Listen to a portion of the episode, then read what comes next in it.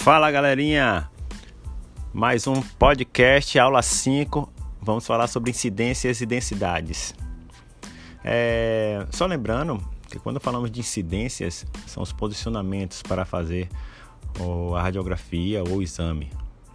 Na radiografia, essas incidências é, são feitas pelos técnicos né, de radiografia, mas a gente tem que ter uma noção de como ele posicionou o paciente é, para que nós temos também uma noção de como está posicionada ali a, aquela anatomia, aquela parte ali anatômica.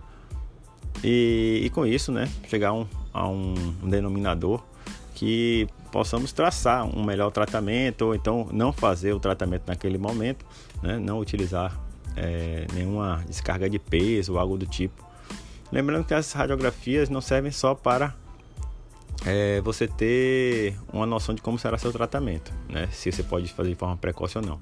Mas serve também de controle, né? Seja uma pneumonia, se a, o médico pedir ali para ver se como é que tá, né? Se está diminuindo ou aumentando.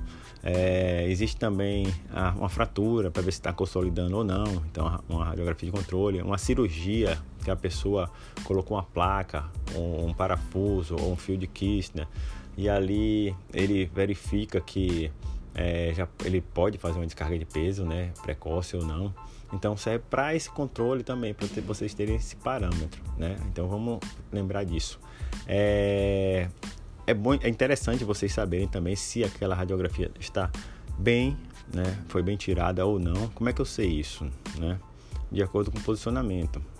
Quando nós formos falar sobre é, radiografia de tórax, vocês vão ver que existe a, as escápulas, né? Que tem que estar, o ombro tem que estar bem para frente, se for um posterior anterior, é, o gradil costal, é, a parte da, do posicionamento da, da clavícula, se tiver um pouco mais para cima, se tiver um pouco mais para baixo, né? Isso aí vai distinguir se a radiografia é posterior anterior ou antero posterior.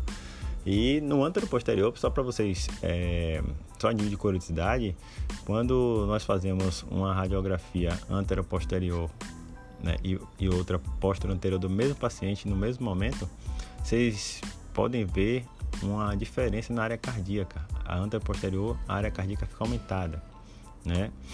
Então, é, então as incidências nós temos que ter cuida, cuidado é, inicialmente com esses fatores que eu citei agora ok?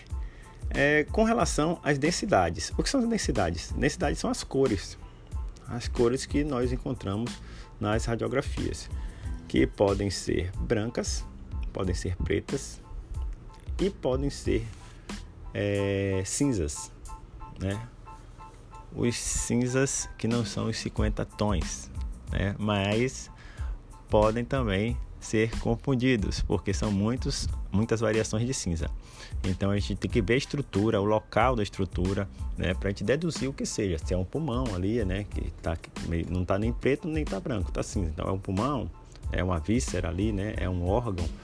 É, o branco é osso ou é uma calcificação, né, o, o, o preto. Será que está muito preto naquela área que tá, estaria cinza? O que é, que é aquele preto?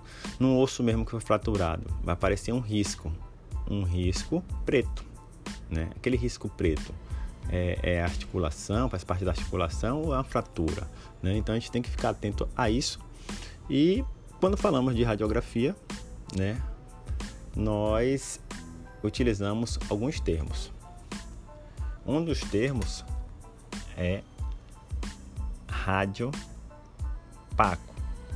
Quanto mais radiopaco, branco, mais branco e mais denso é aquela estrutura, certo? Mais densa vai ser aquela estrutura, mais compacta, mais dura. E quando nós falamos rádio transparente, nós estamos falando de preto, né? Que também pode ser dito hipertransparente. Então, o preto, ele quanto mais preto, mais é menos denso aquela estrutura vai ser. Então, quanto mais preto, menos denso aquela estrutura vai ser, certo? E quanto mais branco, mais denso, ou seja, mais duro aquela estrutura vai ser, certo? A princípio, é, é isso. Então, toda vez que você vê uma estrutura branca, você vai é, relacionar ela com uma coisa compacta E quanto mais branco for, um exemplo, um metal que a gente coloca lá, uma prótese, o médico fez uma prótese lá de uma TJ, uma artroplastia total de joelho.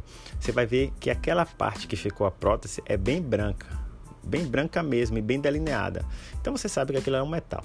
Né? Já é, quando você olha o joelho sem essa prótese, você vai ver que é branco também. Mas só que é um branco diferente, né? Está ali, aquela área está radiopaca, mas é um, um branco menos denso, certo? Então, aquela estrutura é, é menos compacta, né? Não é tão dura quanto o metal, ok? É isso aí que eu tinha para falar hoje no nosso podcast. No sexto podcast a gente fala um pouco mais sobre isso e acrescenta já uma, um assunto bem interessante que vocês vão gostar. Não esqueçam de resolver as questões da avaliação diagnóstica e da atividade de consolidação. Valeu? Um abraço e nos vemos no próximo podcast.